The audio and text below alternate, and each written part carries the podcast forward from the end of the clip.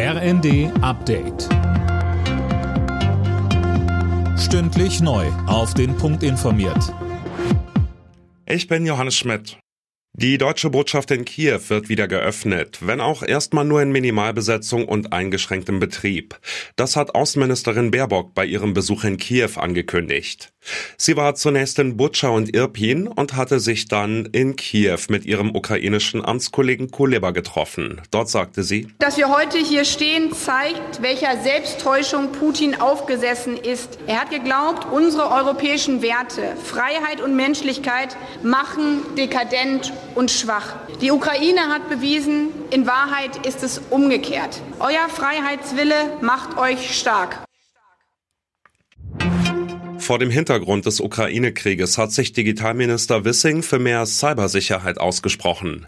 Da müsse man gemeinsam an einem Strang ziehen, sagte er vor einem Treffen mit seinen G7-Kollegen in Düsseldorf. Auch in Deutschland sei die Gefahr durch Cyberangriffe in den letzten Monaten stark gestiegen. Und deswegen ist es wichtig, dass wir unsere Erfahrungen austauschen, die Systeme optimieren. Es ist eine Daueraufgabe, das zu, zu leisten. Und gemeinsam sind wir äh, stärker. Und vor allen Dingen, dass das Entscheidende stark genug, um die Dinge abzuwehren. Baden-Württembergs Ministerpräsident Kretschmann hat Rücktrittsforderungen gegen seinen Innenminister Strobel zurückgewiesen. Diese Frage stelle sich nicht, so Kretschmann. Es gelte die Unschuldsvermutung und er habe Vertrauen zu Strobel, gerade aufgrund seiner bisherigen Amtsführung. Die Staatsanwaltschaft ermittelt gegen Strobel und einen Journalisten. Der Reporter wird verdächtigt, aus amtlichen Dokumenten eines laufenden Verfahrens zitiert zu haben. Strobel soll ihm ein vertrauliches Anwaltsschreiben weitergeleitet haben. Die EM 2024 wird am 4. Juni 24 in München angestoßen.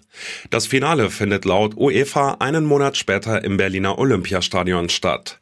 Insgesamt werden 24 Mannschaften an der EM in zwei Jahren teilnehmen. Alle Nachrichten auf rnd.de